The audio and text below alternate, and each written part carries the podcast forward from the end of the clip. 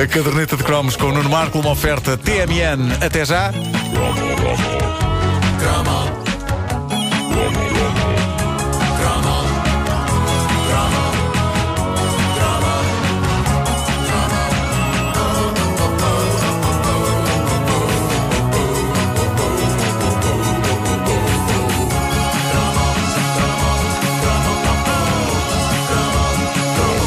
Ontem descobri, eh, cortesia do utilizador Lusitânia TV do YouTube, alguém que tem feito nos últimos anos um trabalho notável a colecionar pedaços do nosso passado televisivo extraídos de cassetes Betamax, desde programas a publicidade. Descobri uh, um pedaço de uma das emissões do concurso 1, 2, 3.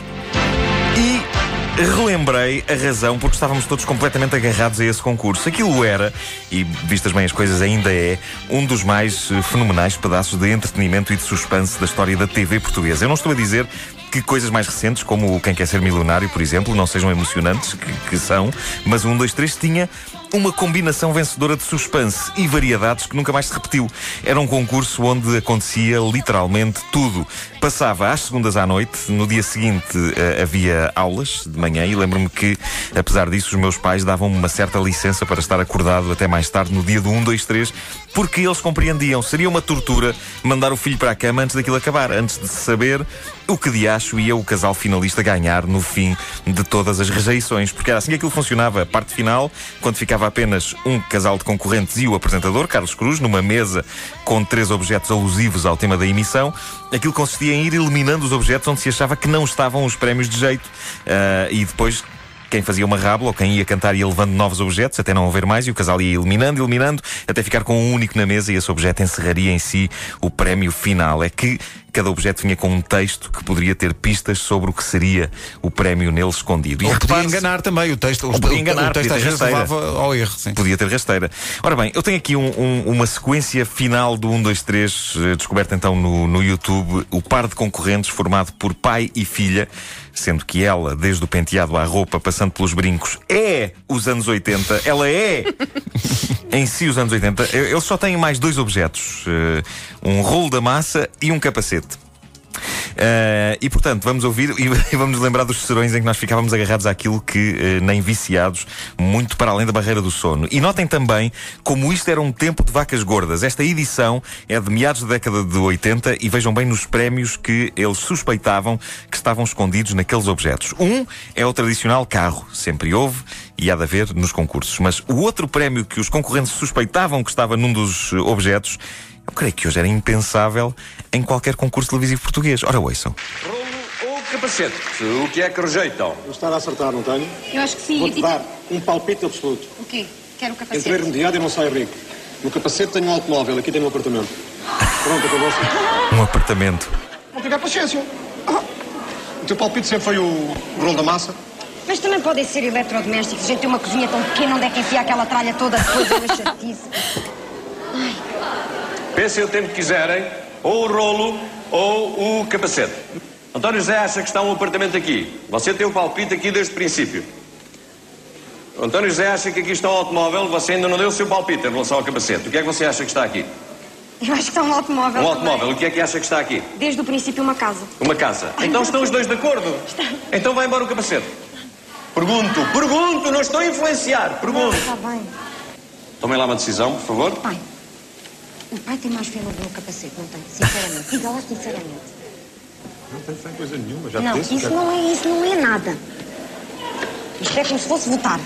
Uma... Isto é como se fosse votar, diz ela. E esta era a parte em que nós estávamos em casa. Vá lá, pá, despachem lá nervos, os isso, nervos. pá. Qualquer. Mais decidem. O teu palpite. O meu palpite, os meus são uma porcaria. Então pronto, e vamos continuar, seja o que Deus quiser. Isso não é a resposta. Sim, isto era um concurso da televisão portuguesa. Um, dois, três. eh, e, e eles ofereciam casas. Casas. Apartamentos. Apartamentos, sim. Hoje uma pessoa fica satisfeita se lhe sai um computador portátil ou uma máquina de lavar.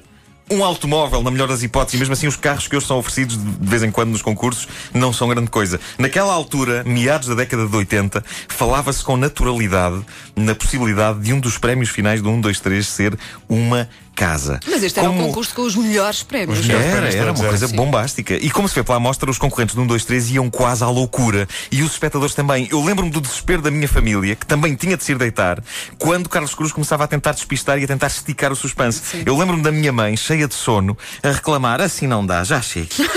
Vamos ver, já começa a ser demais. Assim já começa a ser demais. A gente queixava-se, mas nós gostávamos daquela dose semanal de sofrimento. Mas vamos em frente, reparem na participação do público. Era um clássico, o palpite das pessoas que assistiam a isto no lendário Cinema Europa. Qual é que rejeitam? O rolo ou o capacete? O capacete. O rolo, o capacete! o capacete. Tem que ser pronto. Vai, vai, embora.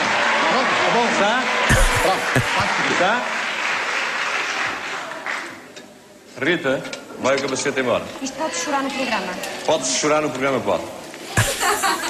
A responsabilidade é sua de rejeitar o capacete. Certo? Graças também a eles, tudo marchou sobre rodas, num equilíbrio perfeito. Continuar? Era nestas alturas que o país arrancava então Continuo. cabelos. Continuo, sim ou não? sim ou não? Sim. Continuo? Continuo, sim, senhor.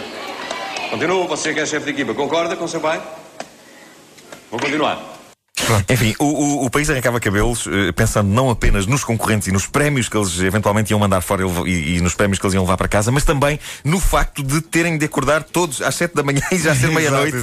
E meia-noite e tal, eh, porque o 1, 2, 3 era um concurso eh, grande. Ora bem, Carlos Cruz continua a ler então o cartão do objeto rejeitado. O equilíbrio sobre rodas começa rodas. a ser fácil quando elas são pelo menos três.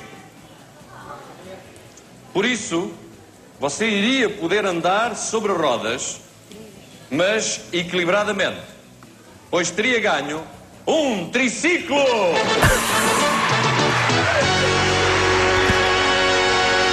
E ainda? O e ainda, Era, era, era, uma tradição, era uma tradição do 1, 2, 3, porque muitas vezes prémios deprimentes continham mais qualquer coisa uh, agarrada e havia sempre a esperança do e ainda. Vamos ouvir este e ainda. E ainda, também sobre rodas mas cujo equilíbrio tem que ser ajudado. Uma luxuosa caravana com atrelado! Mas podia haver mais, mas podia haver mais. Eu recordo que isto foi o que os concorrentes deitaram fora. Ah, exato. Mas continua. Como já teriam dois prémios, mas o programa se chama 1, 2, 3, lá vai o terceiro. Um magnífico automóvel Citroën Visa 10E.